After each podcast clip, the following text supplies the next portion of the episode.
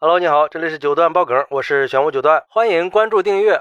去年的时候，一个北京的外卖骑手深夜送餐猝死的事情闹得沸沸扬扬，家属认为外卖平台没有尽到对员工的责任和义务，但是平台却说这和平台没有任何关系，因为骑手和平台并不是雇佣关系，所以平台只是出于人道主义赔偿了两千块钱而已。前几天，法院判决认为。外卖平台和雇佣公司都有过错，死者家属获赔了两百多万。很多人说这次的高额赔偿是具有重要的里程碑意义的。这些年不断的出现一些新型职业，而这些新型职业的就业者的权益保障问题也经常会进入我们的视野。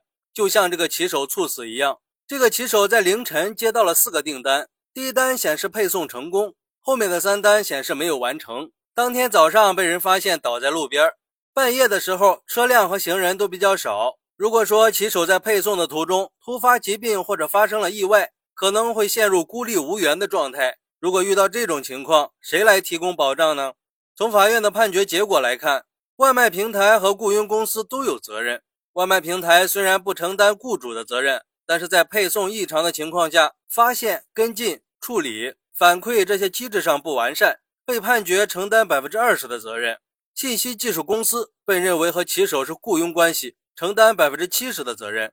这一次判决就说明了相关平台和企业再也不能在劳动保障方面甩锅了，而是要承担起各自的责任，给这些骑手提供更完善的权益保障。对于这个事儿，网友们也都是支持骑手的。有网友说：“我看过一部纪录片，体验当外卖小哥的一天，从早上六七点钟开始准备接单，骑着电动车拿外卖，然后又跑去送单。”虽然说外卖都不重，但是那种不用爬楼的还能轻松一点。如果是要爬楼梯，又要在小区里面走很远的，那就很辛苦了，还怕超时罚款，只能拼命的奔跑。一单下来已经累得够呛了，可是外卖小哥要从早跑到晚，可想而知是有多辛苦。很多事情是没有感同身受的，只有亲身经历了才知道那个滋味还有网友说，在这里建议外卖小哥适度的跑单，生命只有一次。真的不要为了钱而不要命了。钱没有了可以再挣，但是人没了就真的什么都没有了。你的父母没有儿子了，你的妻子没有了丈夫，你的儿女没有了父亲，还是珍惜生命吧。也有网友说，我去年看到这个视频的时候，感觉特别心酸。我身边就有熟悉的朋友也是跑外卖的，不管是刮风下雨也好，还是大太阳四十多度的高温天气也好，你想赚钱就必须每天跑十二个小时以上。赚到的都是辛苦钱，有些人永远都体会不到底层人的艰难。他们只要大手一挥，去高档酒店吃一顿饭，就是普通人半年甚至一年的收入。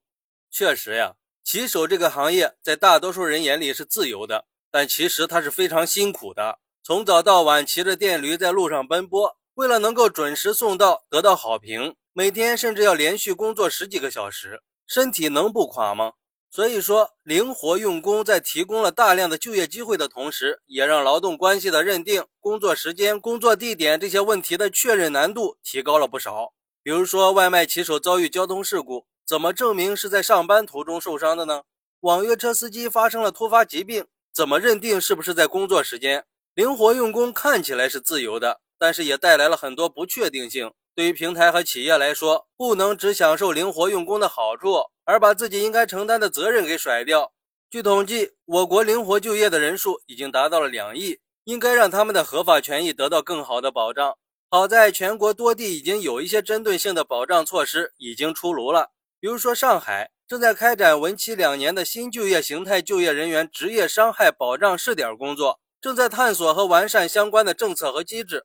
最后，我想对骑手们说。一定要加强自我保护意识，保持避免发生事故的警惕性，合理安排自己的工作时间和强度。毕竟身体是自己的嘛。好，那你是怎么看待这个事儿的呢？快来评论区分享一下吧，我在评论区等你，拜拜。